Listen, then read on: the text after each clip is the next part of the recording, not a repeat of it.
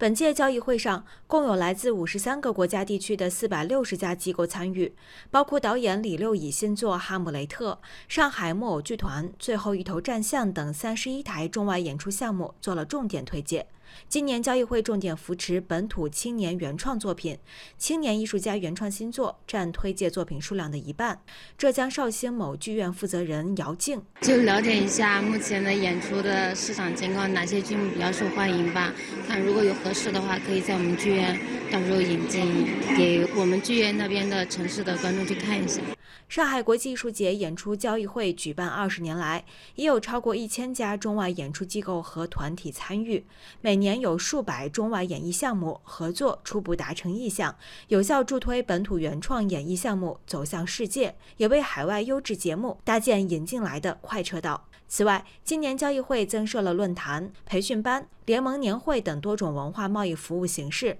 进一步完善平台功能。上海国际艺术节中心总裁王俊。致力于成为亚洲买节目、卖节目的最主要的渠道之一。除了传统的演艺机构之外呢，今年交易会扩大演出交易会的外延，拓展演艺的 IP 资源库，引进影视、动漫、文学等 IP 的持有机构，